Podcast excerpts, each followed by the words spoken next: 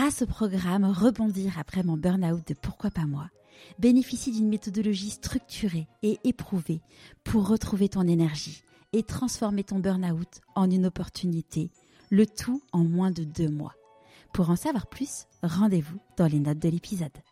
Il y a forcément, un moment donné, dans, ta vie euh, d'homme aussi, une, une, période où, euh, bon, bah voilà, tu sens que il est temps de, de raccrocher les gants et, de laisser la place aux jeunes, quoi, tu vois.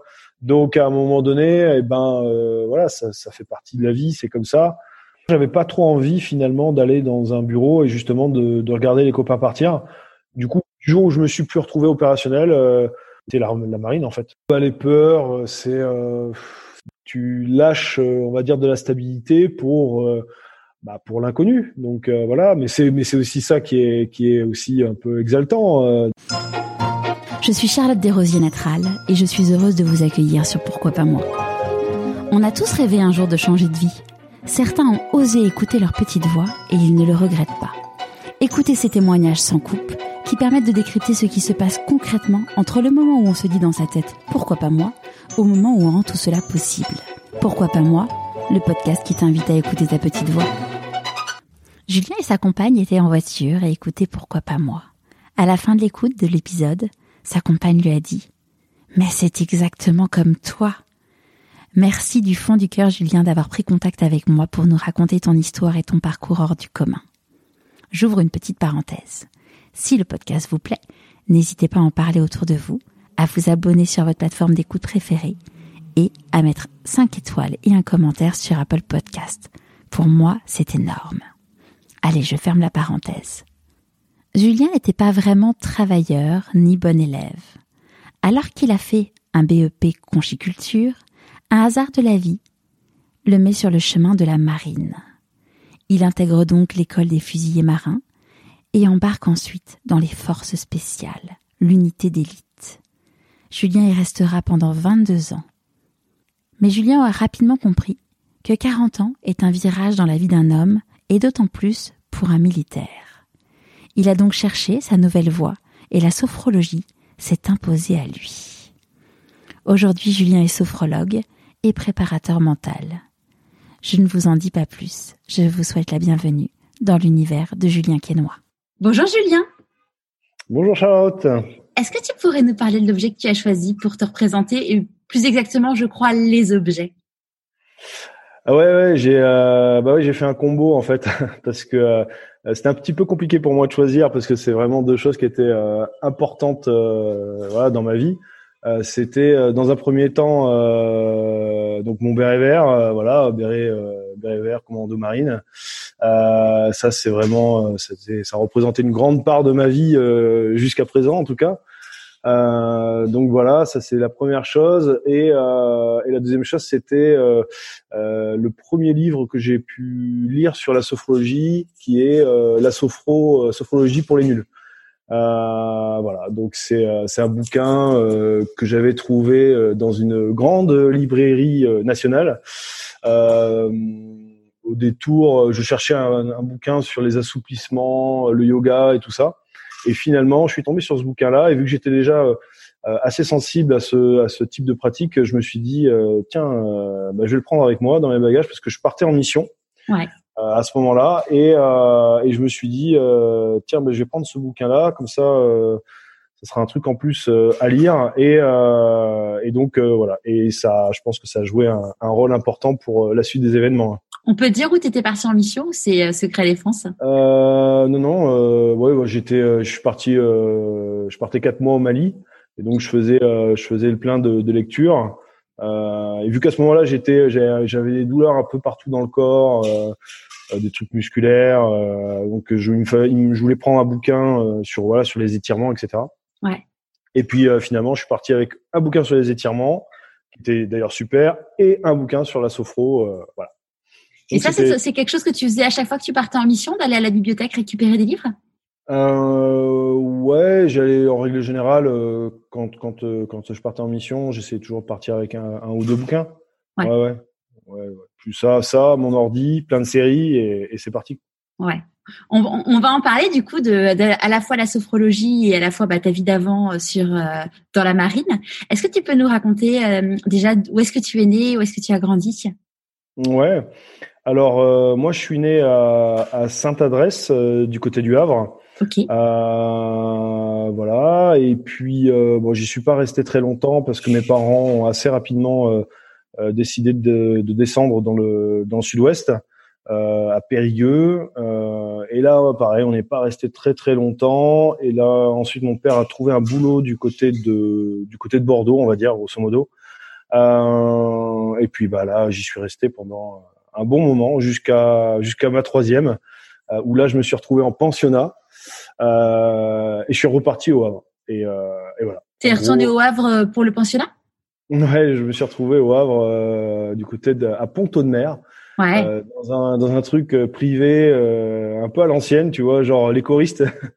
ça fait rêver. ouais, je me souviens d'un grand dortoir. On était une cinquantaine de de de de, de, gars là-dedans c'est ça fait rêver. Et, pourquoi tu as atterri là-bas? Pourquoi tu as atterri dans un pensionnat? Ah, bah parce que parce que à ce moment-là, mes parents euh, étaient en plein divorce, c'était un peu compliqué. Euh, moi, je partais un petit peu en cacahuète aussi à ce moment-là, donc euh, donc voilà, donc il me fallait retrouver un petit peu des marques un peu plus solides, on va dire. Et puis ma grand-mère a dit à ma mère, oh bah t'as qu'à l'envoyer à Ponton de Mer. ses oncles ils sont passés, ils sont pas morts. donc, euh, merci, donc voilà. ouais, merci mamie. Euh, et donc je me suis retrouvé, euh, je me suis retrouvé là-bas. Euh, donc la semaine j'étais en pensionnat euh, à Ponto de Mer, et puis le week-end j'étais du côté du Havre chez mes grands-parents. Et je redescendais pour les vacances vers Bordeaux, profiter de un coup de mon père, un coup de ma mère. Et comment tu l'as vécu ça du coup euh, bah, depuis voir tes parents euh, parce que quand on est en troisième on est quand même pas si vieux que ça. Hein. On pense qu'on est grand mais en soi on l'est pas tant que ça. euh, comment je l'ai vécu euh, Je dirais euh, c'était un petit peu une surprise pour moi parce que je m'y attendais pas forcément parce qu'on me l'a imposé. Euh, c'était un peu ouais, une surprise euh, à laquelle j'étais pas forcément favorable, donc j'y allais un peu à reculons.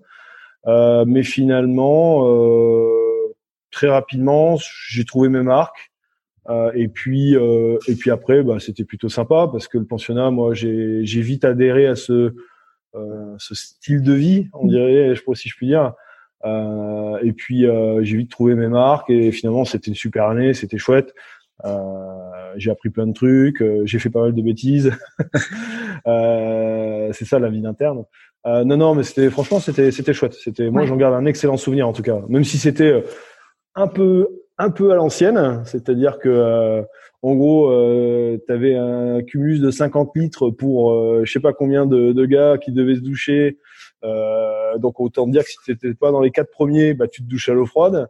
Euh, l'hiver, c'était un grand dortoir et l'hiver, il n'y avait pas particulièrement de chauffage, donc euh, autant dire que dans les conditions étaient un peu un peu rudes. Mais mais sinon, c'était c'est un excellent souvenir. Ouais. Mm, mm. Et, et, tes parents ont beaucoup bougé euh, géographiquement? Qu'est-ce qu'ils faisaient euh, ou qu'est-ce qu'ils font toujours d'ailleurs comme travail? Euh, Non, ils n'ont pas énormément bougé parce que assez rapidement, finalement, on s'est retrouvé du côté de, de, Bordeaux ouais. Euh, et ils y sont toujours en fait. D'accord. Euh, donc non, non, ils n'ont pas bougé. Mais lui, mon père, lui, il était plutôt dans la vente et puis ensuite, il s'est retrouvé dans l'événementiel on va dire pour euh, un, une grosse euh, une grosse marque. Donc euh, donc voilà, donc il bougeait plutôt pas mal. Euh, dans tout le sud de la France, euh, ce qui ce qui lui allait bien finalement parce que ça ça lui plaisait vraiment son son job. Maintenant aujourd'hui il est il est à la retraite là depuis euh, un an ou deux là. voilà et et ma mère elle, elle s'est elle s'est retrouvée à travailler euh, conseil général, régional, euh, euh, etc. Donc pareil, elle, elle, est restée sur Bordeaux et puis et puis voilà. D'accord. Et toi, quand tu étais petite, étais quel type de petit garçon?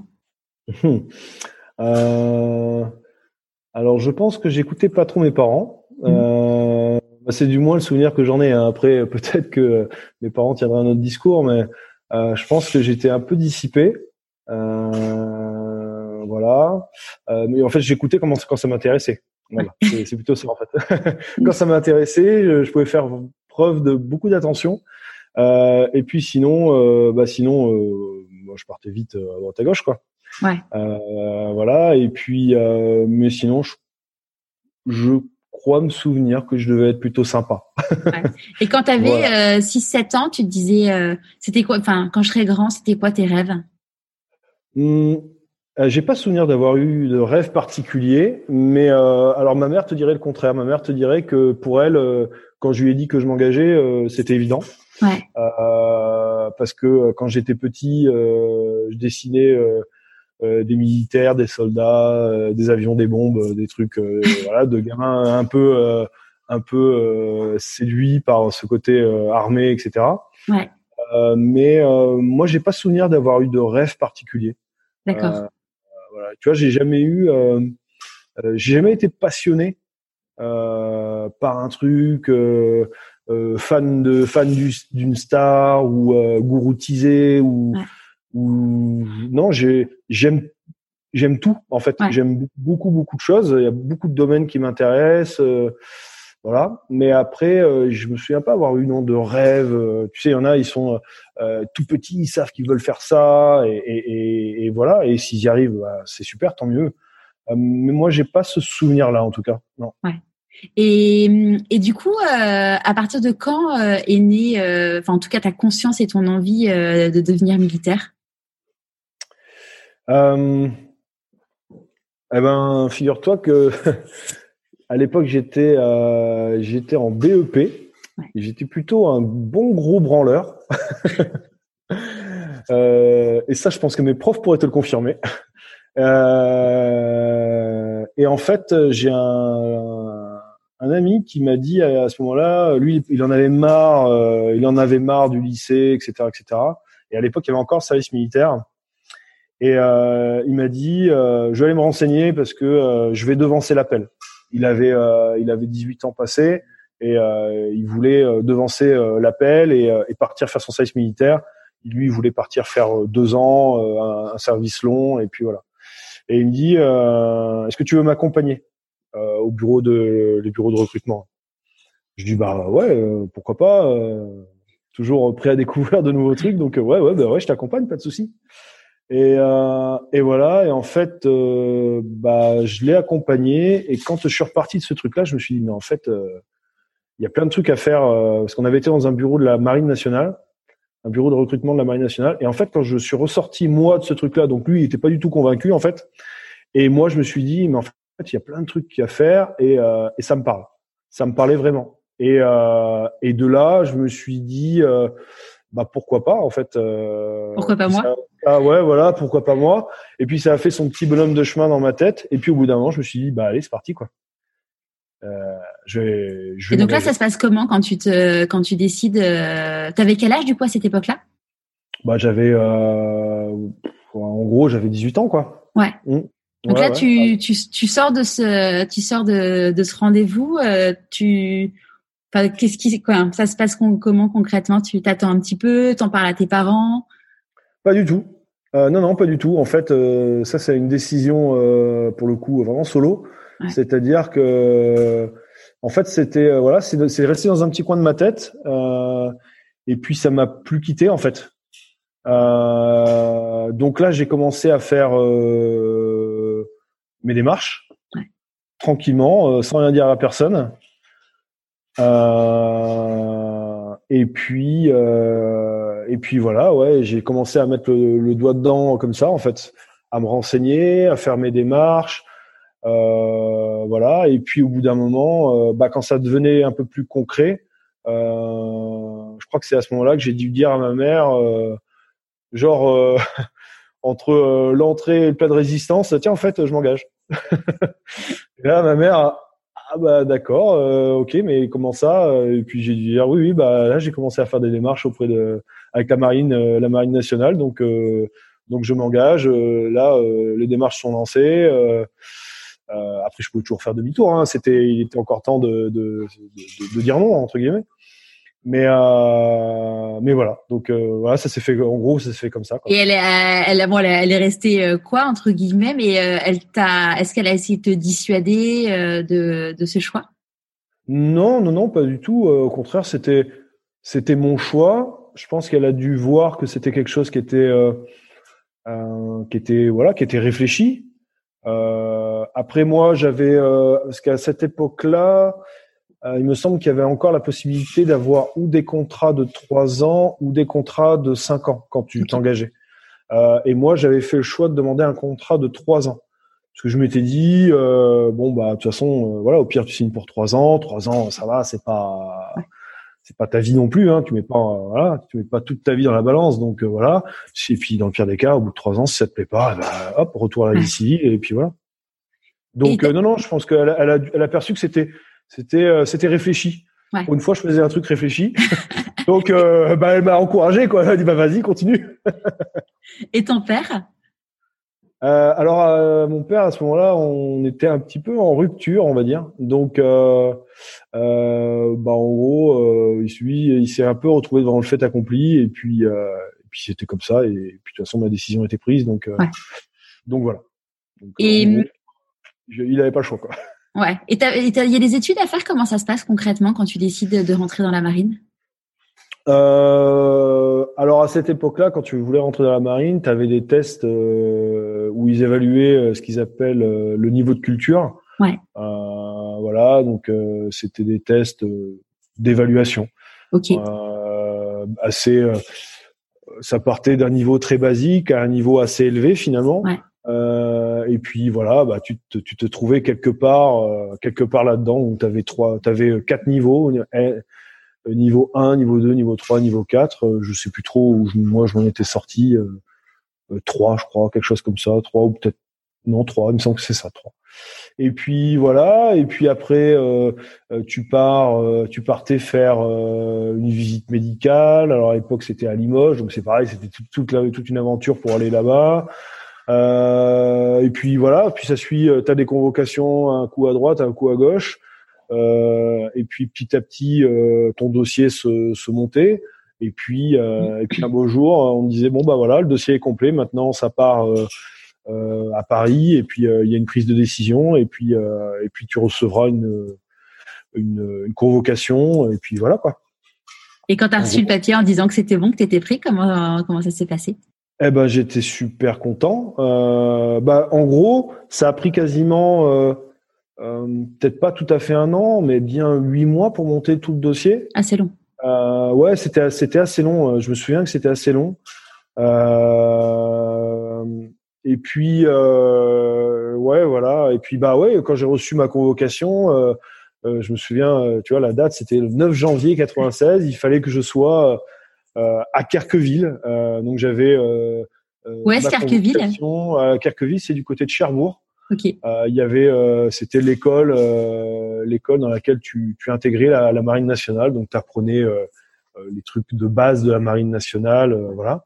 Et, donc dans cette convocation, j'avais bah, ma convocation, un billet de train, euh, et puis et puis voilà quoi. Et puis venez comme n'y avait pas encore le béret. ah non, il n'y avait pas encore le béret. Le béret était encore très très loin là, à ce, à ce moment-là. Ouais, non, non. Donc là, euh, là, tu partais à Carqueville. Euh, tu y passais, à l'époque, c'était deux mois et tu apprenais les trucs de base euh, pour entrer dans la marine. Dans la marine, donc tu apprenais. Euh, bon, c'était déjà, ça paraissait déjà énorme, mais en fait, c'était c'était vraiment très très basique. Tu apprenais à marcher au pas, tu apprenais à saluer, tu apprenais les rudiments. Euh, de, de la vie militaire, euh, vie militaire euh, dans la marine nationale. Quoi. Et, et si tu n'avais pas été pris, est-ce que enfin, c'était quoi ton, ton backup? Eh ben moi, je passais un, à ce moment-là, euh, je passais un BEP euh, en conchiliculture. Donc, tu vois, c'est tout l'élevage des coquillages, donc les, moules, tous ces trucs-là. Donc tu vois, voilà. Euh, donc c'était c'était c'était c'était chouette. Hein. Moi, j'ai passé, j'ai pareil, j'ai d'excellents souvenirs. Euh, mais euh, mais voilà, c'était pas, je pense, euh, tu vois, c'était pas le truc qui me faisait vibrer quoi. Et comment on tombe Enfin, est-ce que c'est quand même pas le truc le plus généraliste possible, l'élevage de conchiculture? J'arrive même pas à le prononcer. Ouais, c'est ça. Euh, alors ça c'est c'est pareil, tu vois, c'est bah, issu de troisième, mon année de pensionnat. Qui allait normalement, selon ma grand-mère en tout cas, me remettre dans le droit chemin. et ben, à la fin de cette année qui a été une année exceptionnelle où j'ai bien glandé. en gros, on m'a dit bon, écoutez, Monsieur Quénois, c'est bien, mais les études, c'est pas fait pour vous en fait. Donc, il va falloir trouver une autre façon d'apprendre les choses. Euh, donc, euh, donc voilà, donc euh, bah, il fallait trouver autre chose. Et ma mère à cette époque-là avait entendu parler du lycée, d'un lycée qui était sur le bassin d'Arcachon, où il y avait bah, des BEP, etc., etc. Euh, elle s'est dit que ça pouvait être une voie intéressante pour moi et euh, elle m'a dit, euh, je crois que de mémoire, en gros, elle m'avait dit bah tiens, regarde ce qu'il y a dans la brochure, euh, choisis un truc et puis euh, puis voilà et puis en gros euh, j'avais vu ça et j'avais dit euh, allez banco on va aller on va aller là-dedans. Un peu quelque part aussi peut-être un peu un peu vexé tu vois de, de qu'on me dise bon bah les études c'est pas fait pour vous ouais. j'étais un peu piqué au vif mais comment ça je comprends pas. Voilà. Et puis non mais en fait ils avaient ils avaient raison. C'était pas fait pour moi. C'était pas fait pour moi. Donc du coup, tu as abandonné ton BEP euh, pour pouvoir rejoindre la marine? Ah non, parce que figure-toi que euh, je suis tombé sur quelqu'un qui m'a dit euh, mais monsieur, on vous prendra pas si vous n'avez pas au minimum votre votre, BEP. OK. donc donc là l'objectif numéro un pour moi, c'était de décrocher ce BEP. Ouais. alors je sais pas si c'était de l'intox ou pas. mais mais en tout cas en tout cas, bon, j'ai eu ce, ce, BEP du deuxième fois au final. Ouais. Euh, parce que même, tu vois, le, le premier coup, je l'avais loupé. D'accord. Euh, voilà. Et euh, donc la deuxième fois, deuxième tentative, je l'ai eu. Parce que là, je pense que j'avais vraiment pour objectif de rentrer dans la marine. Donc il me le fallait absolument. Donc euh, j'ai bossé pour. Ouais. Et, euh, et voilà. Donc et c'est rigolo. en poche et et c'est rigolo parce que euh, la marine, euh, la conchi, ouais, hop, on, a compris, j'arrive pas à prononcer le mot. euh, tout s'est tourné vers la mer. Ben ouais, ouais, ouais. Euh, ouais, ben je, la mer, moi, pour moi, ça a toujours été quelque chose de euh, d'important. alors la mer, la, nature en règle générale. Ouais. de toute façon, moi, tu vois, je suis, je suis également instructeur, instructeur en, en survie en vie et en survie en pleine nature. Euh, voilà, donc euh, la nature, ça a toujours tenu une très grande place euh, dans mon cœur, dans ma tête. Donc ça, c'est voilà, c'est et la mer en particulier. Mm. Ouais. et une fois que tu intègres du coup la marine, comment comment ça se passe quand on comment on, on arrive et on on, de, on arrive jusqu'au force spécial qui est quand même le un des meilleurs alors régiments. Je suis pas une experte en en, en euh, militaire Alors, euh, bah, en fait, euh, bah, tu, tu passes ces, ces épreuves après épreuves. Ouais. C'est-à-dire que bah, après Carqueville, tu partais à Lorient, où là, tu faisais ta spécialisation de fusilier marin. de quoi? De fusilier marin. C'est quoi? C'est fusilier marin, c'est euh, c'est euh, des unités de la Marine nationale qui s'occupent de tout ce qui va toucher à la protection euh, et à la défense des unités, des bases, des bateaux, etc., etc. voilà. Et ensuite, tu, tu, pouvais prétendre à passer les, le stage commando pour devenir commando marine. Voilà. Et, donc, et ça consiste en quoi du coup d'être commando marine? Alors commando marine, euh, commando marine, bah donc là quand tu es commando marine, es, euh, euh, tu fais partie des forces spéciales. Mm. Euh, et euh, les forces spéciales, c'est un, on va dire, c'est un outil qui est dans la main du politique. Ouais. et les forces spéciales, si je devais comparer ça à un outil, je dirais que c'est l'outil le plus fin finalement du chirurgien. C'est-à-dire que euh, tu vois, quand tu dois couper euh, un truc, tu, tu, peux prendre une tronçonneuse, tu peux prendre une scie, mm. et tu peux prendre ton outil le plus tranchant et le plus efficace, qui est le petit scalpel. Euh, voilà. Et ben, si je puis dire, les forces spéciales, c'est un peu ça. C'est vraiment t'es l'outil le plus le plus fin, le plus discret, le plus voilà, le plus discret, le plus efficace entre guillemets de de, de, de l'armée française. D'accord. alors après, il n'y a pas que les commandos marines, il y a aussi des unités des forces spéciales dans l'armée de terre et dans l'armée de l'air. Ouais.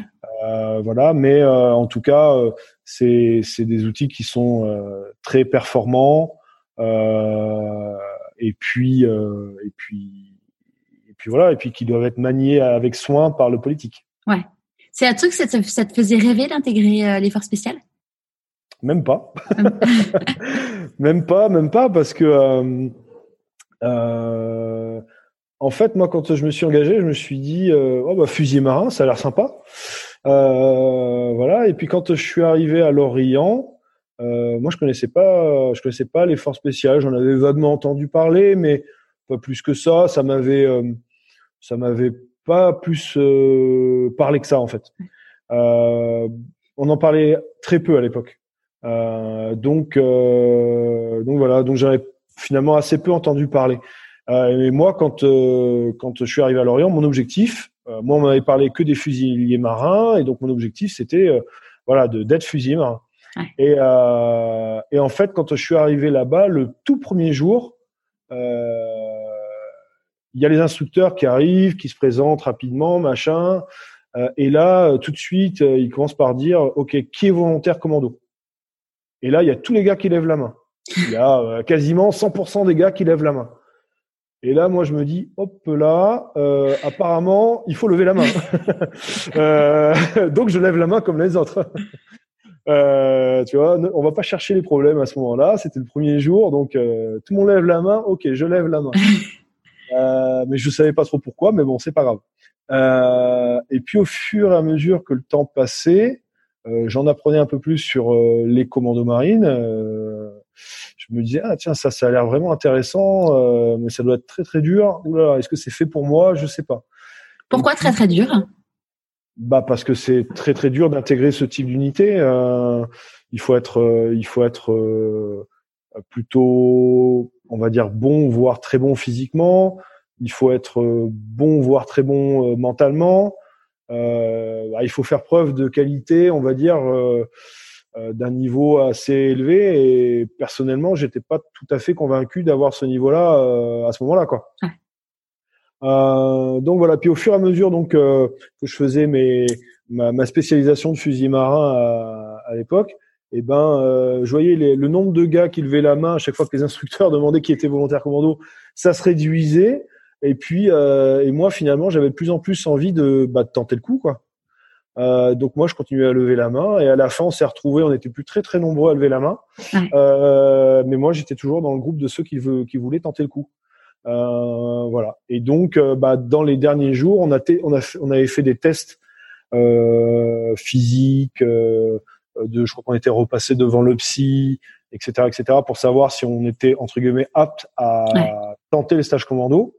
Et puis, euh, et puis à un moment donné, on nous a dit, ok, bah maintenant c'est les gars, c'est parti, euh, vous changez de crèmerie, vous allez parce qu'on était dans une, une, grande école à Lorient qui s'appelle l'école des fusils marins. Donc là, vous changez de crèmerie, vous passez au département commando, et là, c'est le début d'une nouvelle aventure qui commence pour vous. Euh, et puis, euh, et puis, euh, et puis voilà. Puis après, c'est le début, quoi. Ouais. Et là, et... là, tu te serres les dents. Ouais, parce qu'en fait, les entraînements sont finalement aussi durs que ce que vous vivez sur le terrain. Euh, bah c'est ouais, c'est c'est très dur. Bah là, on te pousse, on te pousse euh, dans tes retranchements. On te pousse vraiment dans tes dans tes limites, que ce soit tes limites physiques, psychiques. Euh, ouais, dans tous les domaines, t'es poussé à fond euh, pour t'obliger à donner le, le, meilleur de toi-même. Euh, bon, quelques années plus tard, euh, moi j'ai été, je me suis retrouvé dans la peau d'instructeur. Ouais. Euh, donc j'ai pu voir l'envers du décor. Euh, ouais, ouais, bah c'est ça, c'est le but, c'est de vraiment de que les gars donnent tout en fait. Euh, et puis de voir aussi à quel moment ils vont craquer, s'ils craquent et s'ils craquent, à quel moment ils vont craquer. Voilà. Du coup, pour comprendre pourquoi ils craquent.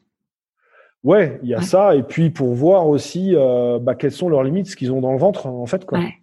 Donc euh, bah là, ça passe, euh, tu passes vraiment un mauvais un mauvais moment quoi. C'est c'est c'est. T'as craqué toi? J'ai craqué moi, pas vraiment, mais je me suis quand même pas mal demandé à un moment donné ce que je faisais là quoi. Euh, et c'est là où justement il y a aussi ce phénomène de groupe euh, où tu te dis euh, non, faut pas que je lâche, euh, il faut que faut faut continuer à serrer les dents. Et puis et puis et puis tu te fixes, en tout cas pour ma part, et il semble que ce soit ce qui fonctionne le mieux en règle générale, c'est tu te fixes de petits objectifs, quoi. C'est-à-dire, il faut il faut finir la journée, il faut tenir la journée, il faut tenir la semaine, euh, finir la semaine et, et, ainsi de suite, quoi. Euh, et puis comme ça, de petits objectifs en petits objectifs, t'avances et puis euh, et puis petit à petit, tu te rapproches de l'objectif final. Ouais, c'est la théorie des petits pas. Euh... Voilà, c'est ça, c'est exactement ça. Ouais. Mm, mm. Et c'est marrant parce que la théorie des petits pas, tu vois, on en a parlé euh, avec Mathieu Torder, qui est le plus jeune explorateur français, qui, euh, qui a fait une expédition euh, absolument incroyable. Et, et en fait, les, c'était alors à chaque fois je, je me trompe, mais bon, l'idée c'était dans un dans un milieu polaire. Et, euh, et il disait qu'en fait il y a un moment bah il imaginait pas du tout les conditions euh, que la neige allait être comme ça. Donc il a pris beaucoup beaucoup de retard donc son ravitaillement était euh, était pas du tout prévu par rapport au temps qu'il a mis et euh, il a commencé à se dire ok euh, la stratégie des petits pas chaque heure enfin voilà se faire se mettre des mini mini objectifs et, et je trouve que ça s'applique enfin c'est assez criant quand on, en parle bah, dans, dans, dans, ton cas ou dans le cas de, de Mathieu. Mais finalement, cette stratégie des petits pas, finalement, on peut tous l'appliquer euh, chacun euh, dans notre vie. Et, euh, et d'ailleurs, il faut le faire parce que c'est ce qui permet de, de se dire bah, que quand il y a un, un objectif, bah, que ça soit de changer de métier ou même ou même rien que parfois d'acheter une maison, se dire ok chaque étape, chaque étape on l'a on l'a on l'a passé et savoir se réjouir de chaque étape aussi quoi. Ouais, bien sûr. Bah de toute façon, euh, sauter des étapes, euh, c'est entre guillemets la meilleure façon de se planter. Euh, euh, donc voilà. Donc non, non, faut y aller marche par marche, si mm. je puis dire. Ouais. Mm. Et, tu, montes pas, tu montes pas un escalier, tu montes pas un escalier en montant les marches 4 à 4. Ça. Tu peux, tu peux le faire, mais tu as plus de chances de tomber. Euh, alors que si tu euh, si tu montes les marches euh, une par une tranquillement en te tenant gentiment à la rambarde, eh ben ça sera peut-être un peu plus lent, mais mais bon, tu as plus de chances d'arriver en haut, quoi. Ouais. Et, et quand, quand tu étais dans, dans la marine avant, j'imagine que quand tu es dans les forces spéciales, il y a plus de moments où ta vie peut être mise en, danger que, que précédemment? Oui, bien sûr. Hein. C'est euh, bah, tu prends des tu prends des risques en mission, tu prends des risques à l'entraînement, euh, ouais bien sûr. Hein. Alors euh, euh, c'est des risques de, de blessures ou ou plus. ouais ouais bah ouais, ouais le risque ça fait partie c'est c'est ton quotidien hein, j'ai envie de dire. Et ça comment tu l'appréhendais parce que bah tu l'appréhendes c'est-à-dire que tu tu en prends conscience Ouais. Mais après, euh, tu entre guillemets, bah c'est tu fais avec, c'est ton quotidien, donc euh, tu sais que c'est là, tu sais qu'il faut faire attention, qu'il faut être vigilant, qu'il faut euh, euh voilà faire attention euh, les uns sur les autres, veiller tout le monde les uns euh, veille les uns sur les autres, etc., etc. Et puis mais tu te focalises pas dessus parce que si tu te, si, si, tu ne fais que te focaliser sur le danger, bah tu fais plus rien en fait. Ouais. Euh, donc à un moment donné, et c'est pas le but. Le but c'est évidemment de d'avancer, de progresser ouais. euh, dans tous les domaines. Donc euh, donc voilà. Donc bah tu sais que c'est là. Il faut faire gaffe, euh, que ce soit à l'entraînement ou en mission. Mais euh, mais c'est comme ça. Ça fait partie de, du métier.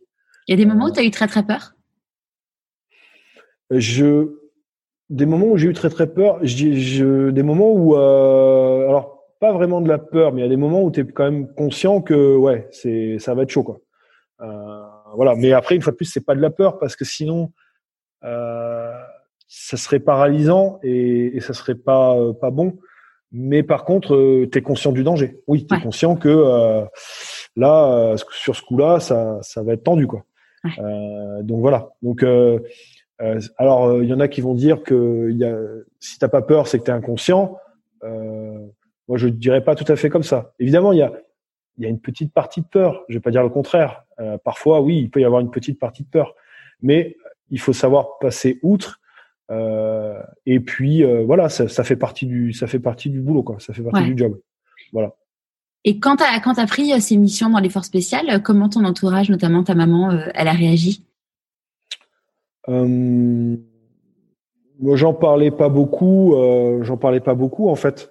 Pourquoi t'en parlais pas beaucoup? C'est bah, pour qu'elle s'inquiète pas trop, pour que mon entourage s'inquiète pas trop. Et puis après, tu as toujours un devoir de, de confidentialité, etc., etc. Donc, euh, on t'en parle pas beaucoup dans les grandes lignes. T'en parles dans les grandes lignes, en fait. Ça va, c'est pas trop dur? Non, non, ça va, ça se passe bien. ouais, franchement, c'est euh, le, paysage est hyper joli quand on est. ouais, voilà. C'est ça. T'es au fin fond de l'Afghanistan? J'irais bien me faire des petites randos là-bas. C'est super sympa. Apparemment, le, le, paysage est très beau. Hein. Ah, c'est magnifique. C'est un pays, c'est un pays magnifique. Ouais, euh, ouais non, c'est très très beau.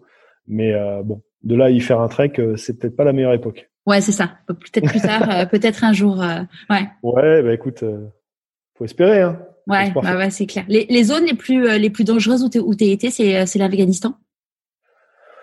Euh, ouais, je pense que l'Afghanistan, ça a été vraiment, ouais, c'était très très dangereux, ça c'est sûr. Bah, C'est-à-dire que, bah, ouais, tu, tu, tu sais que tu pars là-bas pour, je sais pas, six mois, quatre mois, et ben, tu sais que ça peut ça peut tourner au drame à tout moment. Ça peut euh, voilà. Il faut être toujours euh, euh, dans un état de vigilance. alors évidemment, quand tu es sur base, tu es dans un état de, vigilance qui est plutôt cool, mais tu sais qu'à tout moment il peut se passer quelque chose. Donc voilà. et puis et puis bon bah dès que tu sors de, de la base pour aller en opération, et ben euh, là euh, tu es, sur le, le qui vive et euh, et puis et puis tu croises les doigts pour que tout se passe bien et que tout le monde rentre à la maison après quoi. Ouais. À, as eu à vivre le fait que tout le monde ne rentre pas à la maison? Ouais, ouais, ouais, malheureusement, ouais. Euh, ouais, ouais, bah, c'est une expérience terrible, mais c'est comme ça, quoi. Ouais. ouais tu te dis juste que tu as de la chance de, de, de, toi pouvoir rentrer à la maison, quoi. Ouais, ouais, ouais, tout à fait. Hein. Mm. C'est ça. Et t'as été blessé?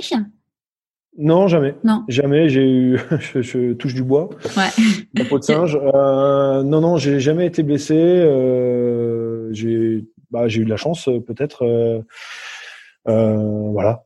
Une bonne étoile.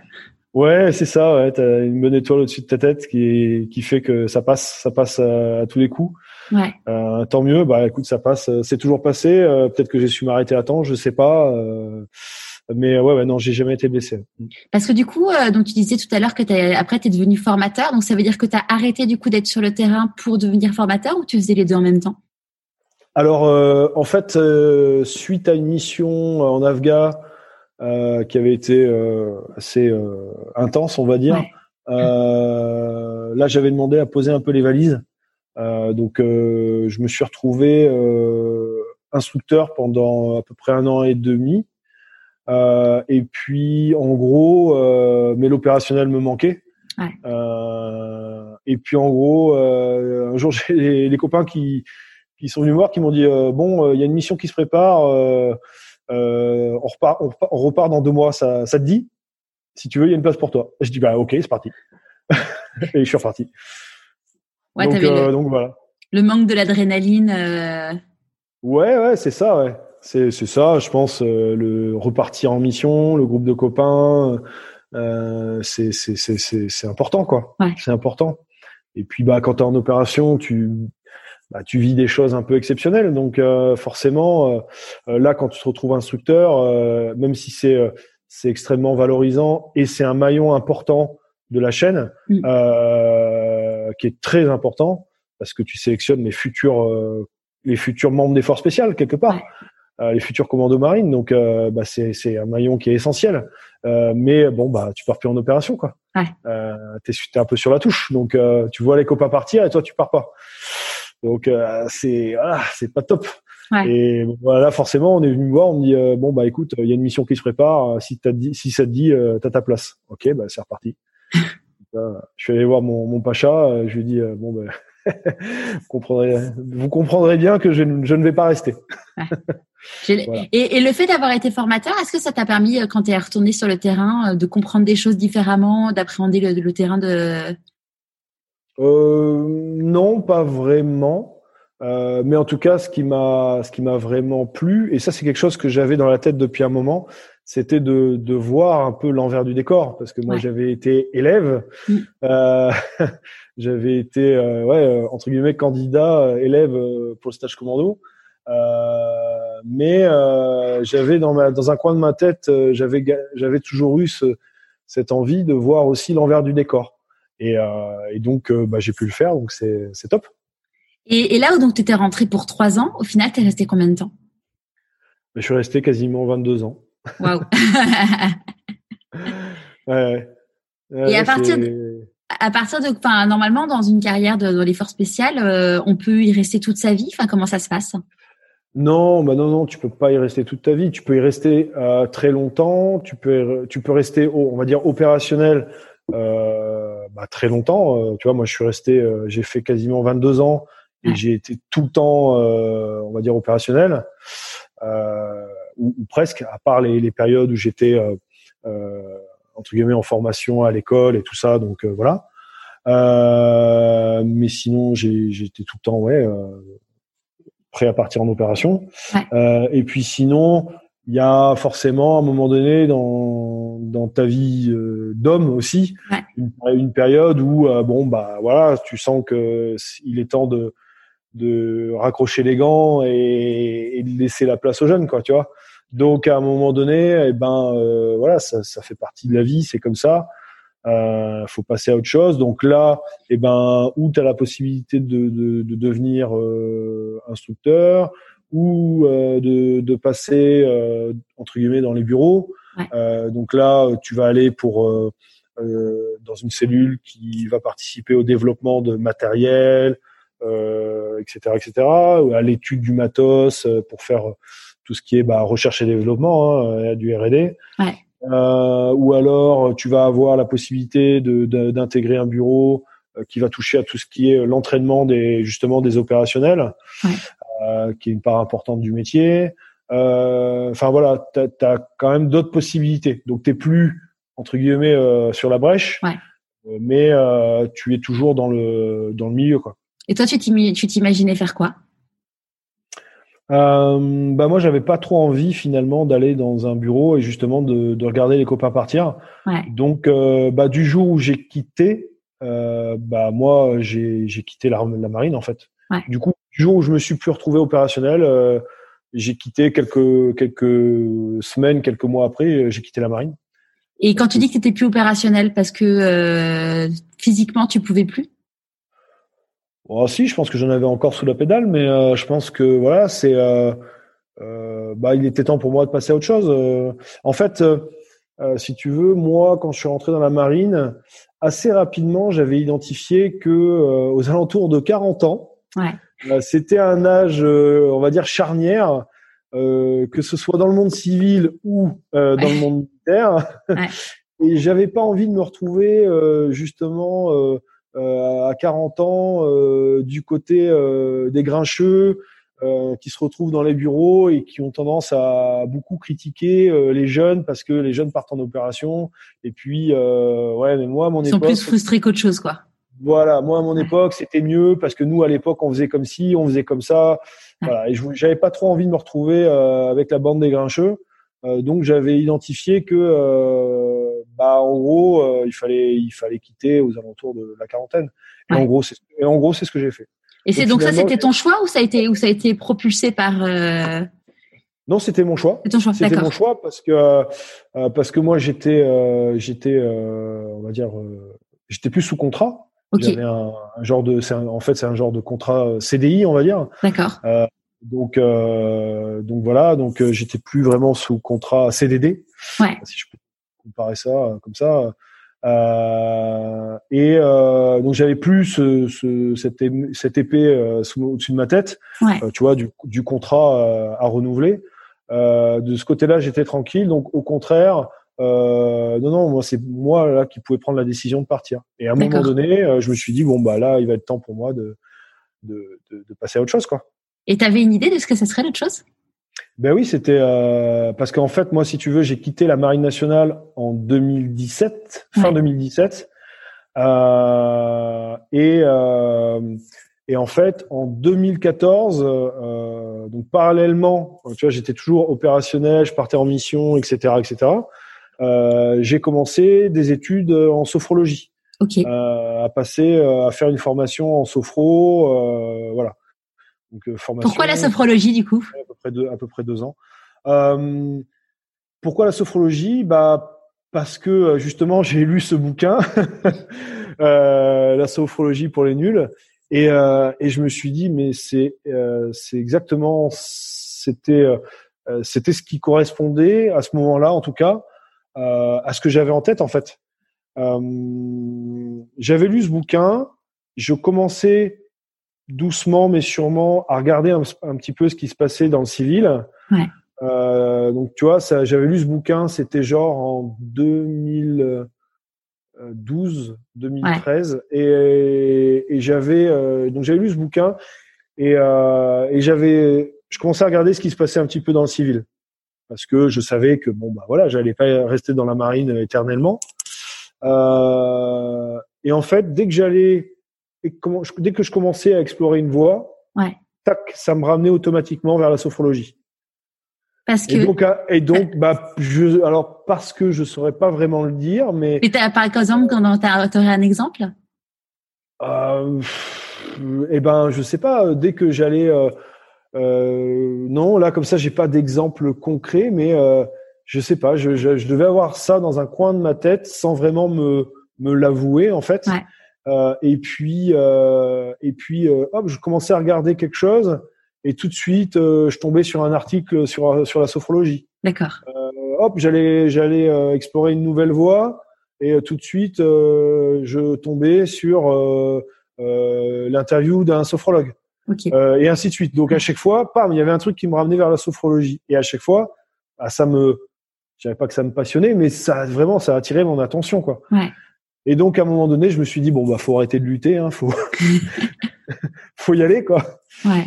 Euh, et puis en fait, ça faisait un moment que que je je, je je je travaillais sur moi avec des outils qui pouvaient s'apparenter à de la sophrologie. D'accord. Euh, depuis à peu près euh, 2001, 2002, il y avait des je, je, je travaillais sur moi, j'utilisais des choses euh, sur je travaillais avec la respiration, euh, je faisais euh, euh, des trucs comme un peu de méditation, de cohérence cardiaque, ouais. voilà, des, des, des, trucs un peu comme ça. bon, je le faisais un peu, tu vois. je lisais des bouquins, je, donc je le faisais un peu à ma sauce, je, mm. je me l'adaptais un peu à ma sauce. Euh, mais quand tu vois, ouais, en 2013, euh, ça devenait un peu plus concret, et puis euh, et puis je commençais vraiment à regarder vers bah, vers le futur, tu vois, vers ma potentielle sortie de la marine nationale. Ouais. Et ben je me suis dit non, mais là faut que faut que je me forme en fait. Mm. et donc bah, je me suis orienté vers une école de sophro. et puis, et puis, bah, ça a débuté comme ça, quoi. Et comment t'as géré du coup bah, l'effort spécial plus l'école de sophro? Euh, Eh ben, il se trouve qu'à ce moment-là, j'étais encore sous euh, un contrat, on va dire type CDD. Ok. Euh, et j'avais pas euh, de visibilité sur mon entre guillemets mon prochain contrat. D'accord. Je, je savais pas trop euh, quel était mon avenir là, pour le coup. Okay. À, à, ce moment-là. Et en fait, euh, une fois, je suis allé voir mon, mon pacha. Donc, on a la chance, on va dire, dans ce type d'unité, d'avoir notre commandant, c'est assez accessible, tu vois. Le Pacha, c'est le commandant? Ouais, c'est ça, c'est le commandant. Donc c'est un, c'est un système un peu particulier. Donc euh, euh c'est assez, euh, la hiérarchie est assez accessible, j'ai envie de dire. Ouais. donc je suis allé voir mon Pacha, puis je lui ai dit euh, bon bah voilà, c'est quoi l'avenir pour moi? Il me dit oh mais t'inquiète, tu vas avoir un nouveau contrat. Je dis oui mais ça c'est là c'est vous qui me le dites, mais c'est pas, c'est loin d'être sûr en fait. Euh, j'ai dit donc euh, moi par contre, ce qui est certain, c'est qu'à un moment donné, il euh, va falloir que je prenne des décisions. Quoi. Si c'est pas mm. vous qui prenez les décisions, moi, il va falloir que j'en prenne. Euh, et quelques temps après, je suis retourné le voir et je lui ai dit bon bah voilà, ne sachant pas ce que l'avenir me réserve, euh, il y a cette formation qui m'intéresse fortement, qui était une, donc une formation sur deux ans environ, ouais. du côté de du côté de Rennes. Euh, et là, je me suis dit, je lui ai dit, bon bah, est-ce que vous m'autorisez à suivre cette formation euh, en parallèle? Euh, Donc là, il a regardé un peu le, un petit peu le, le fonctionnement de, de cette école, parce parce que je lui ai ramené des documents pour ça. Et puis il m'a dit ok bah écoute moi j'y vois pas de j'y vois pas d'inconvénient à partir du moment où ça empiète pas sur l'aspect opérationnel. J'y vois pas j'y vois pas d'inconvénient. On fera ce qu'il faut pour que tu puisses suivre ta formation dans les meilleures conditions. Euh, à partir du moment où ça empiète pas sur le côté opérationnel, il euh, n'y a pas de problème. Et donc, euh, j'ai suivi, j'ai pu suivre ma formation en parallèle. Ouais. et donc c'était en plus c'était tout en présentiel, donc c'était un peu compliqué. Ouais. Il fallait que je, il fallait que je gère entre les entraînements. où Bah moi j'étais forcément donc à Lorient. D'accord. j'habitais, à Lorient et donc l'école se situait du côté de Rennes. Ouais donc euh, l'ISR, l'Institut de sophrologie de Rennes, euh, voilà. Euh, et donc, bah, j'allais pendant quelques jours par mois suivre mes formations là-bas. D'accord. Et le soir, bah, je rentrais, je rentrais et je bossais. Après les entraînements au sein des commandos, après les entraînements, après tout ça, et ben le soir je rentrais et puis je bossais mes cours, je faisais mes mes devoirs à renvoyer à l'ISR le soir, etc., etc. Donc c'était un peu un peu tendu tout ça. Ouais, j'imagine. Et il n'y a pas eu de moment où tu as dû partir en du coup en mission et et si, et si, si, c'est arrivé. Euh, c'est arrivé notamment vers euh, la fin de ma formation, euh, où là en plus on avait une période importante, c'est-à-dire qu'il fallait euh, euh faire un stage, et, euh, il fallait proposer un stage. Enfin, c'était tout un truc. donc moi, les, à ce moment-là, j'avais prévu de faire mon stage au sein d'un club hippique.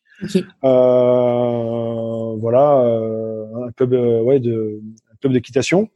Euh, où là j'avais euh, vu avec le directeur du club pour pouvoir faire mes, mes séances de sophrologie euh, avec donc des, des cavaliers. Euh, j'avais monté tout mon projet, euh, bien un truc nickel, propre, aux petits oignons. mon directeur de mon école de sophrologie m'avait validé tout ça. donc c'était c'était c'était nickel quoi. C'était mm. vraiment le truc qui était prévu. c'était parfait. Et, et la veille de commencer, la veille de commencer le, mon stage, j'apprends que je dois partir en mission en fait. Euh, et là, euh, c'était le truc, voilà, on partait, euh, c'était, on partait rapidement en fait. Et donc là, je contacte, je contacte le directeur de de, de l'institut et, et, je lui dis, écoute Pascal, bon bah voilà, il connaissait évidemment ma situation. Je lui dis, écoute Pascal, normalement, je suis censé commencer mon stage demain. Euh, bah c'est pas possible parce que je pars en opération. Euh, et là, il me dit, ah, mince, comment tu vas faire et tout. Et là, je lui dis, bah écoute j'ai bien une solution, mais je suis pas sûr qu'elle te plaise. et il me dit, bah vas-y, dis toujours. Et je lui dis, bah en fait, euh, euh, pour moi, la, solution, pour pas que je perde de temps dans, mon cursus de formation et tout ça, eh ben, euh, je pars en mission et je fais mon stage en mission, en opération. Avec tes, avec tes coéquipiers. Avec, avec voilà, c'est ça, avec mes, mes coéquipiers, tout ça, ou tout au moins tous les gens qui seraient volontaires pour participer à mes séances. Euh, voilà, je lui dis, je te, je te propose ça. Et là, il me dit, euh, écoute, tu me mets ça par écrit, tu me remodules un peu ton ton ton agenda, ton truc, euh, et tu me l'envoies et je te donnerai ma réponse après. Donc je fais ça vite fait, tac tac tac, je corrige mes trucs, mes machins, euh, et puis euh, je lui envoie tout ça et dans l'heure il me répond euh, ok c'est bon, je valide. Trop bien. Donc trop bien. Et donc là, on s'est retrouvé à faire des, des séances de sophrologie avec mes coéquipiers. Euh, qui étaient euh, certains, euh, certains n'avaient pas du tout envie de le faire. Ouais, c'est ce que j'allais te demander, comment ils ont appréhendé le. Ouais. Bah, bah c'était sur le volontariat. Donc ceux qui voulaient participer, participaient, et puis ceux que ça intéressait pas, bah venaient pas tout simplement. Ouais. Et puis finalement, il y a pas mal de, de, copains qui sont venus, et puis de personnes d'autres unités, tout ça, qui sont venus à mes séances. Donc c'était plutôt chouette. Euh, et donc on s'est retrouvé à faire des séances de sophrologie euh, sous une tente au milieu du désert, euh, en opération avec les hélicos qui décollaient pas loin. Euh, donc c'était c'était un peu un peu voilà, c'était particulier on va dire, mais mais c'était c'était chouette, c'était chouette ouais. garde pareil d'excellents souvenirs. C'était et puis là pour le coup waouh j'étais moi j'étais même pas sophrologue encore à cette époque-là. Euh, bah là il fallait vraiment s'adapter quoi. Donc, euh, donc voilà c'était c'était chouette. Une expérience. et, et pour euh, financer la formation du coup tu as dû la, la financer euh, avec des économies ou tu as pu avoir des aides? euh, Eh ben, alors, euh, la marine nationale, dans son extrême générosité, ne m'a pas du tout aidé. Ok. Euh, je leur ai demandé, mais ils m'ont dit euh, non. Mm. Euh, voilà. Et donc, euh, eh ben, j'ai tapé un peu à toutes les portes. Euh, je me suis parce que je, je pouvais le financer. J'avais j'avais un peu d'argent de côté. Je Parce que ça coûte financer. combien la formation? Euh, je sais, je sais plus exactement, mais c'était un peu plus de 6 000 euros. Ouais. C'était, je pense, pas très loin de 7 000 euros euh, pour les deux ans. Ok. Donc c'était, voilà, c'est quand même une jolie somme. Ouais. Sans compter, sans compter que euh, quand tu étais en stage, il fallait il fallait trouver un hébergement, il fallait, euh, bah, il fallait manger, il fallait ci, il fallait ça, il faut acheter tes bouquins. Enfin voilà, c'est donc ça représente quand même un, un bon budget. Ouais. Euh, ouais, je pense que euh, tu vois quand tu mets tout bout à bout, je pense que tu dois pas être loin même des 8000 euros, tu vois. Ouais. Euh, donc voilà. Et euh, donc j'ai tapé un peu à toutes les portes. Euh, j'ai tapé, euh, j'ai envoyé des courriers. En fait, tout simplement, euh, j'ai envoyé des courriers à ma à ma mutuelle. Donc Ouais. ils m'ont ils m'ont donné un petit peu d'argent. D'accord. Euh, j'ai envoyé un courrier euh, euh, à mon assurance vie. Et Ils m'ont donné un peu d'argent. Euh, j'ai envoyé une lettre à, à comment ça s'appelle à l'ONAC, c'est l'organisme qui gère tout ce qui est euh, les anciens combattants, etc., etc.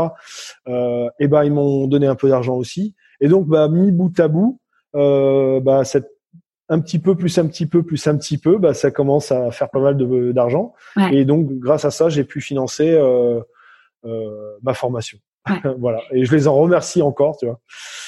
Euh, ouais, ouais, c'était euh, c'était bien, c'était bien. Et à cette époque-là, euh, Excuse-moi, à cette époque-là, tu avais une famille? Ouais, ouais, ouais. euh, j'avais euh, mes deux petits garçons. Euh, je- bon, j'étais, j'étais séparé à ce moment-là. Ouais. Euh, j'avais mes deux petits garçons et puis, euh, et puis, euh, et puis voilà quoi. Et t'avais la gare, enfin vous avez la, la gare partagée. euh, Bah non, parce que moi, euh, vu ma- au vu de ma situation, euh, on va dire professionnelle, Ouais. euh, je pouvais pas me permettre de, de, de- d'avoir Ouais, la de garde ton- partagée à ce moment-là. Donc, Ouais. euh, c'était pas, c'était pas envisageable. Euh, donc non, non, je, je voyais mes enfants pendant les vacances, euh, etc. Donc ça, pour ça, c'était ouais, évidemment, c'était un peu, un peu compliqué. Ouais. Mais euh, voilà, ça fait partie des choses un peu euh, où tu fais des sacrifices, on va dire. Ouais, Malheureusement. Et, euh, malheureusement. ouais. Et là, euh, maintenant, du coup, euh, maintenant que tu es sophrologue avec une vie euh, entre guillemets plus posée que dans les ports spéciales, là, tu, tu peux plus les voir tes enfants? Ouais, bah là maintenant, tu vois, j'ai euh, la garde euh, alternée. Ouais. Donc euh, là, je les ai à 50-50. Euh, voilà, parce que là maintenant, je vis euh, dans le même secteur que la maman, on va dire. Donc, euh, donc là, on, je les ai à 50-50. Donc euh, garde partagée, euh, une semaine, une semaine. Donc c'est c'est top. Ouais. Et maintenant, donc tu vis, euh, tu vis plus du tout euh, du côté euh, de Lorient. Tu, tu Non. vis à côté de Toulouse? Ouais, c'est ça. Je suis, euh, je suis vers Toulouse. Euh, j'ai mon cabinet euh, sur Muret. Euh, et puis, euh, et puis, bah après, je bouge un peu à droite à gauche. Euh, j'ai toujours la bougeotte un peu quand même. Euh, On se refait pas. oh, exactement, on se refait pas. Donc ouais, ouais, je bouge, je bouge un peu à droite à gauche. Euh, je vais sur Toulouse, je vais sur Bordeaux. Euh, et puis je vais là où, le vent me mène. Ouais. Et, et en, en, changeant du coup quand même radicalement de vie, euh, est-ce que t'as, enfin, qu'est-ce que c'était tes peurs? Oh bah les peurs, euh, c'est euh, c'était peut-être euh, de, de, de, de lâcher finalement des choses euh, parce que j'étais dans une situation qui était stable, tout ça. Donc voilà, tu tu tu lâches, on va dire, de la stabilité pour euh, bah, pour l'inconnu. Donc euh, Ouais. voilà, mais c'est mais c'est aussi ça qui est qui est aussi un peu exaltant euh, de, de voilà. Euh, donc c'était ça, je pense mes peurs et puis le truc de pas être à la, à la hauteur. Euh, tu vois, c'est un peu le, le syndrome de l'imposteur, tu vois. Mm. Euh, le truc de pas être à la hauteur, euh, et puis bah tout simplement de te planter, quoi. Ouais. Là, tu te dis mince, si je suis pas, si je suis pas au niveau et que je me plante, bon bah voilà. Ouais. Il me restera quoi? À la fin ça. Et finalement, ça. comment ça s'est passé les débuts? Euh, bah les débuts, bah, tu sais, moi je suis toujours un petit peu dans les débuts parce que finalement euh, j'ai quitté l'armée en fin 2017, donc on est euh, aujourd'hui en janvier 2021, donc Ouais. euh, c'était pas il y a c'était pas il y a dix ans non plus. Euh, bah les débuts, bah c'est lent, tu tu te mets à ton compte euh, et puis bah t'attends tes, tes premiers rendez-vous. Hein. De temps en temps, tu vérifies si ton téléphone fonctionne toujours parce que il se passe de, des périodes sans que personne ne t'appelle. Donc là, tu te dis mais c'est pas possible, ils ont coupé ma ligne ou quoi? Qu'est-ce qui se passe? Mm. Mais non, c'est juste que personne ne t'appelle.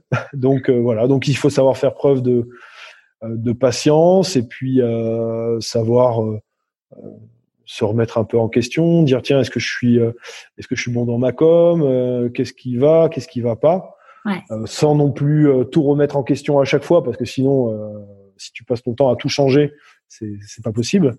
donc voilà donc voilà c'est c'est à peu près tout. Ouais, surtout que on t'apprend pas on t'apprend pas le marketing dans la marine. Ah non, dans les forces spéciales, le marketing, c'est pas trop ça. non, non, c'est clair. Euh, T'as pas de cours de marketing, ça c'est sûr. Euh, donc euh, bah ouais, bah tu découvres un peu sur le sur le tas quoi. Ouais. Et puis bah évidemment, tu tu fais des erreurs et puis euh, et puis bah c'est comme ça. C'est t'apprends justement en faisant des erreurs. Ouais. Et et du coup financièrement, comment t'as comment t'as pu gérer du coup la transition? Alors financièrement, euh, bah j'ai, en fait moi j'ai eu la chance vu que j'ai quitté, j'avais quasiment fait 22 ans. Euh, bah moi j'ai euh, j'ai la chance d'avoir une pension, euh, voilà l'équivalent d'une retraite on va dire, euh, voilà qui est qui est d'un montant correct. ça plus bah aujourd'hui mes rendez-vous tout ça, ça va, ça fait que je, je m'en sors correctement on va dire. Ouais. C'est pas encore l'extase, mais euh, mais bon, euh, voilà, c'est je m'en je m'en sors euh, correctement, on va dire. Surtout que la sophrologie, c'est enfin c'est aujourd'hui c'est quand même de plus en plus connu, mais à la base, enfin à la base, j'imagine que quand tu t'es lancé, c'était pas hyper connu non plus. Ouais, alors ça 2017, je dirais que ça ça commençait à avoir sa petite sa petite notoriété la sophrologie quand même. Mais ouais ouais ça ça ça devient euh, de plus en plus connu. Euh, mais euh, alors peut-être c'est le petit mais, le petit bémol que je mettrais, c'est que vu que c'est pas une profession réglementée, mm. euh, et eh ben il y a des, il y a voilà, il y a, il y a, il y a beaucoup de sophrologues, on va dire. Ouais. Peut-être un peu trop, même à mon goût. Mais bon, ça c'est encore une autre histoire. Euh, mais bon, voilà. Après, euh, c'est pas grave. Hein, c'est comme ça. Et puis, euh, et puis, j'ai envie de dire, les, les personnes qui viennent voir des sophrologues après font le tri d'elles-mêmes. Donc c'est ouais. comme ça. Toi, aujourd'hui, du coup, tu es sophrologue et préparateur mental? Ouais, tout à fait. C'est ça. bah en fait. Euh, j'ai quand j'ai quitté l'armée assez rapidement j'ai eu l'opportunité de travailler avec des skippers ouais euh, donc des, des, personnes qui se préparaient pour euh, euh la route du Rhum, euh, la Jacques Vabre, etc., etc. Donc voilà, moi à ce moment-là, j'étais peut-être pas forcément la meilleure personne pour travailler avec eux parce que j'étais pas, j'avais pas forcément tous les outils à ce moment-là et, et, je leur en ai fait part d'ailleurs. Euh, mais euh, mais on a quand même, ils ont fait le choix de travailler avec moi, donc donc à mon grand plaisir. Ouais. ouais, non, parce que c'était vraiment super. Euh, donc j'avais eu l'occasion de travailler euh, notamment avec euh, Lalou Roquerol, qui est un, un des, des, vieux briscards du circuit euh, euh de, de, la voile. Donc, euh, donc voilà, donc c'était c'était c'était super. et finalement, ça a suscité en moi beaucoup de questionnements sur ma pratique en tant que sophrologue et puis euh, aussi dans le, bah, vers ça, vers la préparation mentale. Ouais. Euh, et ben donc euh, à nouveau, j'ai fait le choix de, de me former. Ouais. et donc bah, j'ai fait une formation d'un an sur Bordeaux dans une école qui s'appelle Focus. j'ai fait une formation de préparateur mental. Ouais. Voilà. Parce que du coup, maintenant, il y a, y a, des écoles pour ça, parce que j'ai eu euh, le plaisir d'interviewer Thomas Samut, qui est le premier euh, préparateur mental euh, en France. Et, ouais, ouais. lui, bon, à l'époque, il n'y avait pas de formation. Il y avait, bon, il a fait, la, il a fait des formations de PNL, enfin, de différentes techniques. Ouais. Mais mmh. le, le, métier de préparateur mental, enfin, c'était le premier coach, enfin, la première personne à se faire embaucher par un club en France. Et à cette époque-là, ça, ça, ouais, ça, ça existait pas, quoi. Ouais, tout à fait. Mais euh, malgré tout, de toute façon, même si maintenant il y a, y a des écoles, ouais. euh, je pense que avant tout, c'est quand même un métier qui qui s'apprend quand même sur le tas, qui tu vois, ouais. qui se voilà, faut faut y aller, faut mettre les mains dedans, faut pratiquer, euh, et puis euh, et forcément, eh ben tu commets des erreurs, voilà, et puis c'est comme ça que tu deviens meilleur, j'ai envie de dire. mais c'est vrai dans tous les domaines de toute façon. Euh, ah, bien sûr, bah, de toute façon, tu apprends tout. Euh, chaque métier s'apprend euh, à tâtonnant, tu fais des erreurs et personne ne naît en sachant tout. Enfin, on dit souvent, hein, tu apprends à marcher, tu apprends à parler, tu apprends. tout à fait, ouais, bien sûr. Ouais. Ben, donc oui, oui, bah, là, c'est sûr que ça te donne le fait de passer ce type de formation. Et ben, évidemment, ça te donne, ça te fait un apport de connaissances supplémentaires, ça te fait un apport de d'outils supplémentaires. Mais après, euh, bah, il n'y a pas de secret. Hein, faut, il faut euh, mettre en œuvre ces outils, ces connaissances, et puis, euh, et puis tu fais petit à petit tes propres expériences, et puis, et puis t'avances comme ça, quoi. Ouais. Tu... Et, et aujourd'hui, en termes de temps, tu passes plus de temps sur la préparation mentale ou la sophrologie, ou finalement tu fais, tu te sers des deux pratiques. Ouais, moi je me sers des deux pratiques. Je, je me sers des deux pratiques parce que forcément. Euh, euh, la sophrologie, la préparation mentale, euh, bah, elles ont des, des, bases communes, je dirais. Euh, et puis, bah, c'est voilà, tout ça, c'est des connaissances qui, à un moment donné, viennent se compléter les unes aux autres. donc forcément, eh ben, moi, quand je suis avec quelqu'un, je regarde pas forcément à la limite euh, quelle est sa demande? Évidemment, je, je, la prends en compte, mais mais surtout je vais je vais essayer de d'utiliser euh, l'outil, si je puis dire, le, plus adapté. Donc après, je regarde pas si c'est un outil de sophrologie, si c'est un mm. outil de, de préparation mentale. Euh, voilà, je, prends l'outil qui est le plus le plus adapté. Enfin, en tout cas, qui me semble le plus adapté sur le moment. Et pour les gens qui connaissent pas la sophrologie, est-ce que tu peux nous en dire quelques mots? Alors, euh, au début, j'avais du mal à définir la sophrologie parce que, en fait, euh, euh, voilà, l'étude de la conscience, tout ça, ça parle pas trop aux gens. Et finalement, je, crois que la meilleure explication que j'ai trouvée, euh, j'ai trouvé ou que j'ai entendu, je sais plus, euh, mais finalement, maintenant, je parle d'un iceberg. Je dis voilà, tu as un iceberg, euh, tu as la partie qui est visible de l'iceberg, tu vois, euh, voilà, qui est hors de l'eau. Donc ça, c'est la partie que les gens voient, que les gens peuvent percevoir. c'est, ça va être au travers de de, de, de, ce que je représente euh, visuellement, au travers de, de, ce que je peux dire, de ce que je peux faire, mes actes, etc., etc. Et puis il y a euh, la partie euh, qu'on ne voit pas, tu vois, la partie immergée, qui est un peu ce qu'on pourrait dire, c'est la partie inconsciente finalement, ouais. ou non consciente. Et cette partie-là, eh ben c'est c'est cette partie-là qu'avec la sophrologie, on va aller un petit peu explorer, si je puis dire. Ok. Voilà. Donc c'est un c'est un outil qui va nous servir voilà pour pour aller un peu explorer cette cette cette partie immergée. Ouais. Alors, un, je dis un outil, je sais que ça plaira pas à certains sophrologues, mais euh, parce que c'est un peu euh, vulgariser la chose, mais mais euh, mais voilà, au moins ça parle bien à tout le monde. L'interview que je vais diffuser là cette semaine, c'est avec euh, Heidi Sevestre, qui est euh, glaciologue. Donc son métier, c'est d'être docteur des, euh, des glaciers. Et elle s'est tournée après avoir fait de la recherche, elle s'est tournée sur la communication scientifique. Et, et, en fait, elle est très très mal vue de l'univers des glaciologues et donc des scientifiques parce qu'elle vulgarise et elle démocratise tout ce qui est bah, toutes ces, enfin toutes les recherches pour faire en sorte, en sorte, pardon, que ça soit accessible au plus grand nombre parce qu'elle dit euh, c'est super de publier dans un magazine où personne ne comprend euh, des magazines scientifiques mais si on veut que euh, si on veut pouvoir soigner les glaciers ça va être de la prévention et du coup c'est le commun des mortels. Bah, et c'est et, et c'est marrant parce qu'en effet dans certains univers on n'aime pas vulgariser les choses, mais finalement, bah, c'est important quand même de vulgariser les choses parce que c'est quand même le grand public qui, euh, qui en est la cible. Bah bien sûr, ouais. enfin, moi pour moi ça me paraît évident, mais bon après tout le monde peut avoir son son avis. Chacun son approche. Exactement. Ouais. C'est quoi c'est quoi pour toi la réussite? Oh, Je sais pas trop. Euh, je dirais que c'est d'être euh, au clair avec soi-même, euh, bien dans sa tête, euh, bien dans son corps, à l'aise dans ses baskets, et puis surtout que quand tu te regardes devant le miroir, tu voilà, c'est tu tournes pas le regard, tu vois. Euh, je pense que euh, voilà, ouais, je pense que c'est ça en fait, c'est d'être en accord avec soi-même, avec ses valeurs. Euh, je sais pas, je ouais, je. En tout cas, ce qui est sûr pour moi, en tout cas, c'est que c'est pas avoir euh, des chiffres avec beaucoup de zéros euh, sur son compte, quoi.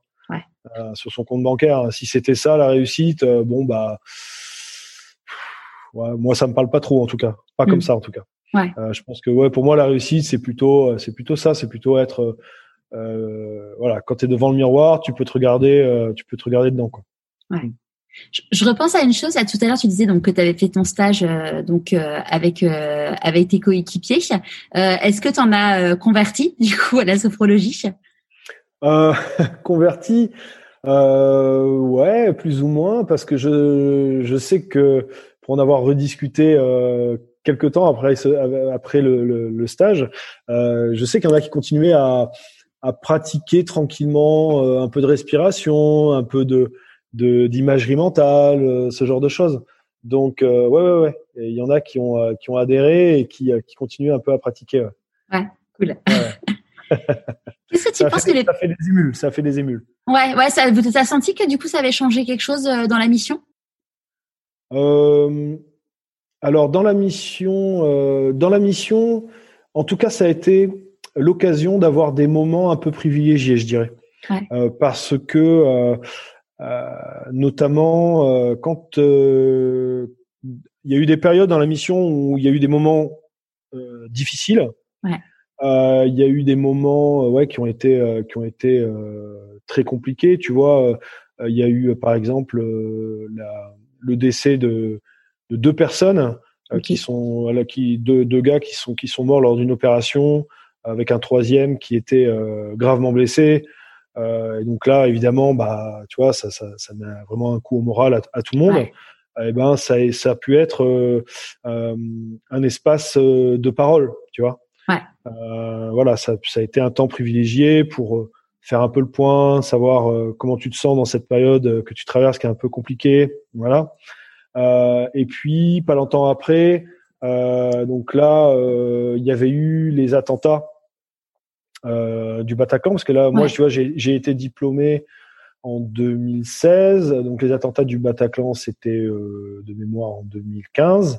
Euh, si ma je suis pas très forte sur les dates. moi non plus. Euh, voilà, grosso modo, c'était ça. et donc on a eu, il y avait eu les attentats du Bataclan. et donc quelques temps après tu vois, je l'ai pas fait trop rapprocher pour que bah, malheureusement les gars aient le temps un peu de digérer ça, ouais. euh, parce que nous on les avait vécus euh, en direct à la télé, euh, on était à l'autre bout du monde.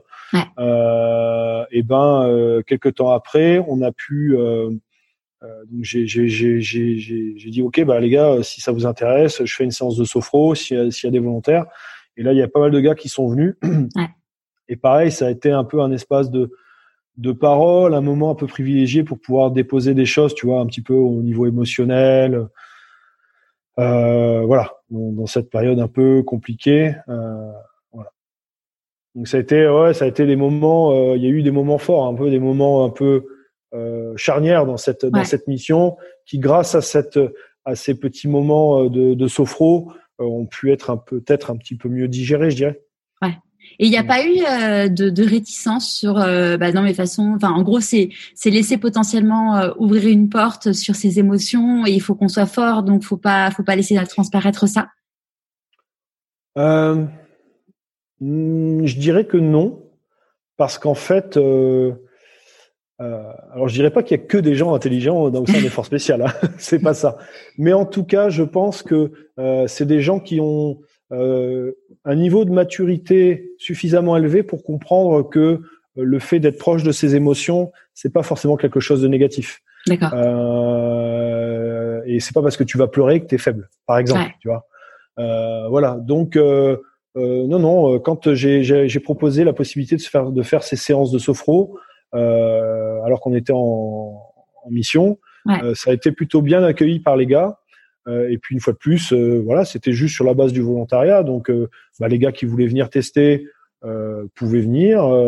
et puis voilà, donc donc non, non, il n'y a eu aucune aucune réticence. Ouais. Et ton et ton pacha à cette époque-là, quand tu as dit voilà j'aimerais faire le stage parce que du coup tu avais lu avais eu le hockey de l'école, mais du coup il fallait enfin de l'institut, donc après il fallait le hockey de la du pacha. Ouais, c'est ça euh, et eh ben, euh, j'avais demandé à ce que ce soit mis noir sur blanc, ouais. l'autorisation.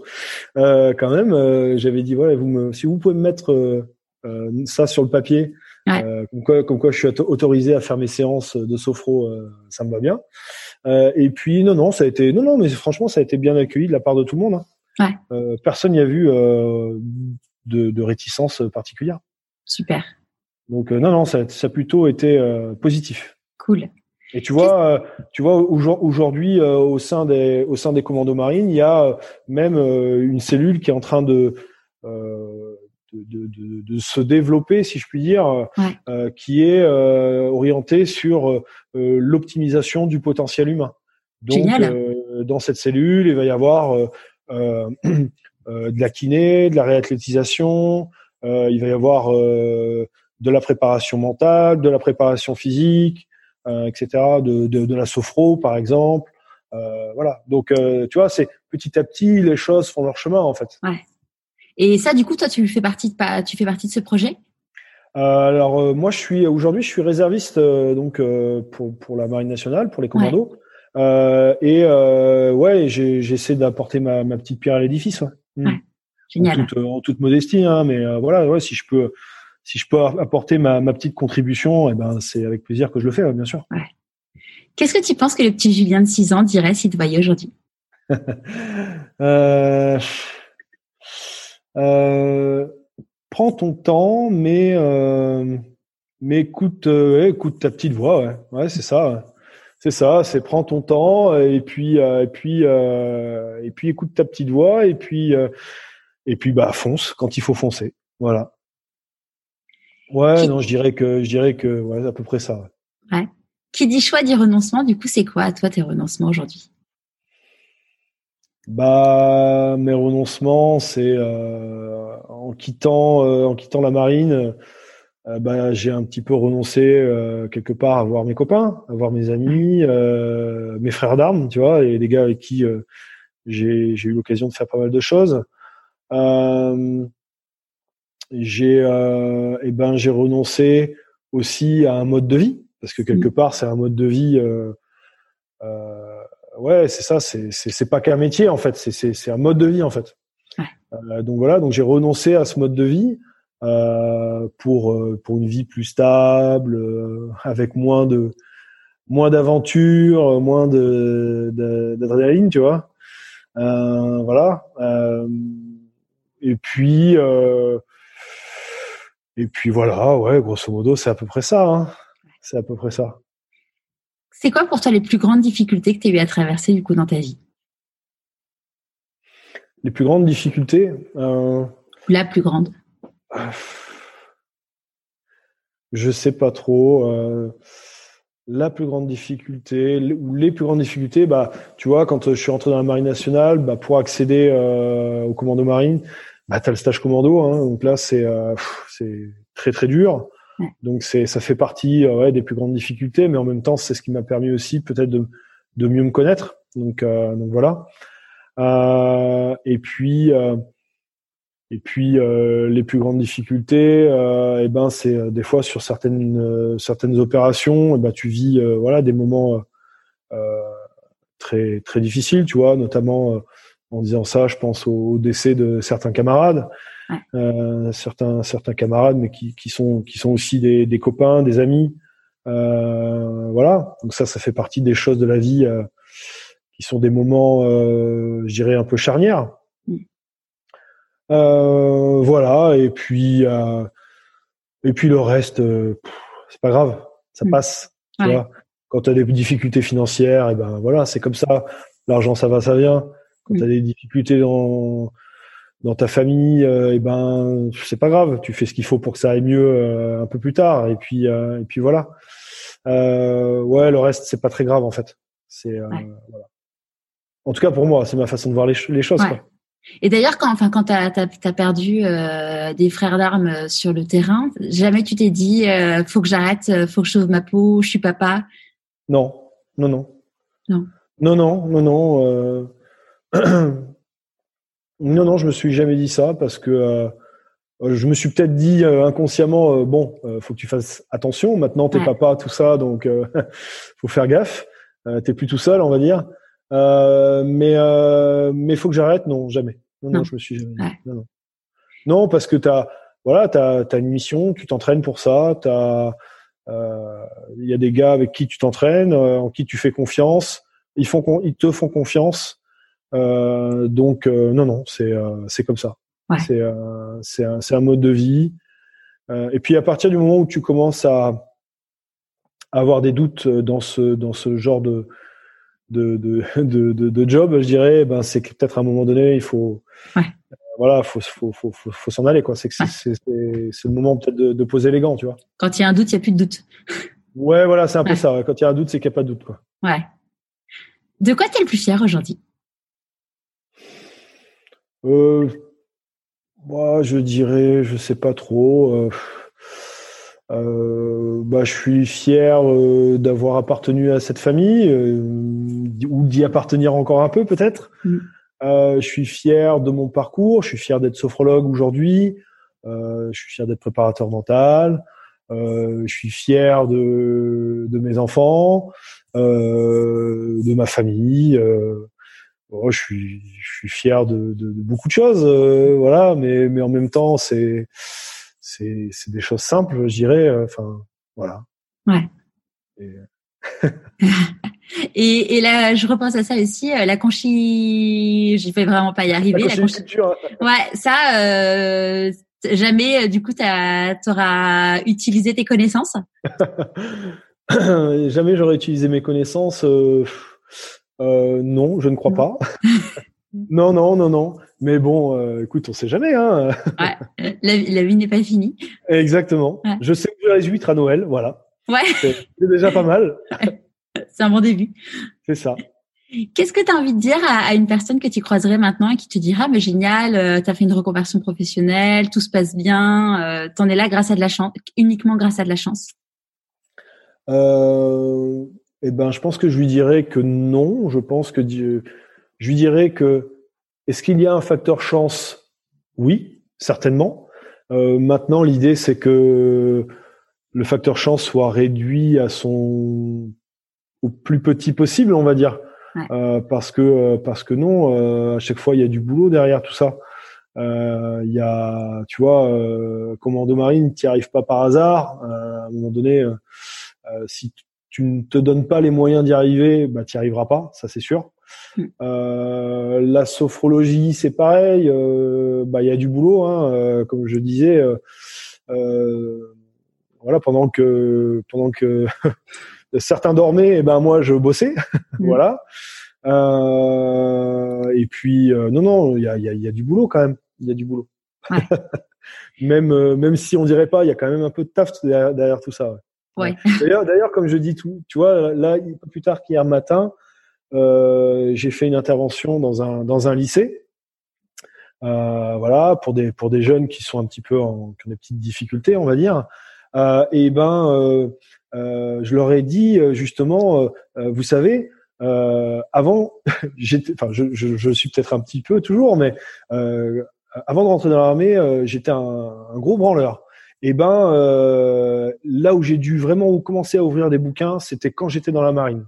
Parce qu'à un moment donné, si je, je, voulais réussir au sein de, de cette institution, eh ben, j'ai pas eu le choix. Il fallait vraiment que je bosse. Euh, durant mes différentes formations que j'ai pu suivre, eh ben, il fallait bosser quoi. Il fallait bosser. Donc euh, non, non, euh, il y a peut-être un peu de chance derrière tout ça. Tu vois, je me suis jamais blessé. Euh, je suis pas, toujours passé un petit peu au travers des catastrophes. Mais euh, donc ouais, il y a, y a, un petit peu de chance, mais mais il n'y a pas que ça. Ouais. Est-ce qu'il y a un conseil que tu aurais aimé qu'on te donne et du coup que tu voudrais donner aujourd'hui? Euh, Un conseil, euh,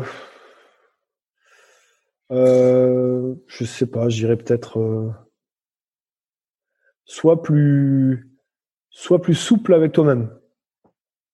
Euh, soit plus souple avec toi-même, soit plus souple avec les autres aussi parfois.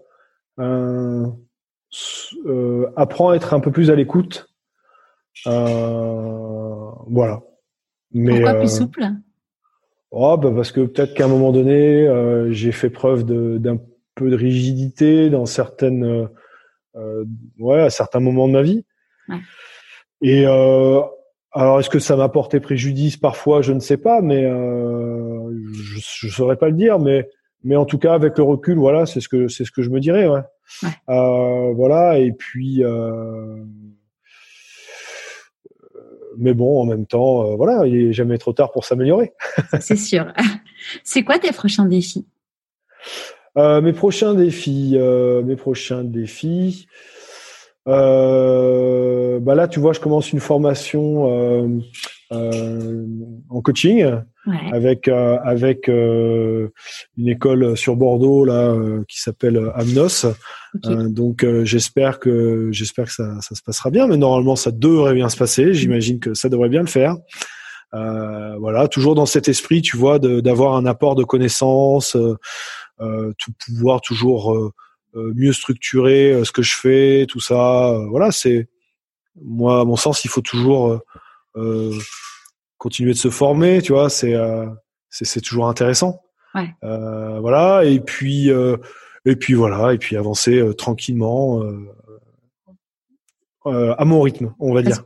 Parce que là, du coup, une fois que tu auras ton, ce, ce, ce, diplôme de coach en plus, qu'est-ce que ça... Évidemment, ça t'apporterait de la technique, mais comment tu veux l'exploiter en plus? Mais je sais pas, je sais pas, euh, je sais pas, on verra. Mais non, en fait, moi, j'y vais. Cette formation, j'ai pas envie de la suivre pour entre guillemets le diplôme. Euh, la formation, cette formation-là, j'ai envie de la suivre euh, parce que je sais que cette école, elle est, euh, elle est intéressante. On y apprend plein de choses, et donc c'est pour les connaissances que j'y vais. Après le diplôme, concrètement, ça va, ça changera rien à ma vie, tu vois. par contre, je me dis, voilà, dans dans tout ce que tu fais, euh, il peut toujours y avoir euh, euh, des petits trucs à prendre. Donc, donc, donc voilà. Donc, ce sera toujours, quoi qu'il arrive, ce sera intéressant en fait. Et puis, ce sera toujours l'opportunité de rencontrer des gens, euh, de, de faire de, de, nouvelles connaissances, de voilà, non, c'est, c'est toujours un apport. Voilà. C'est, une formation qui dure combien de temps? Euh, Alors j'ai plus, euh, je crois que c'est sur cinq ou six semaines. Euh, donc c'est des semaines complètes par contre. D'accord. Euh, uniquement en présentiel. Euh, voilà, donc donc voilà, ça devrait être, je pense, très intéressant. Ouais.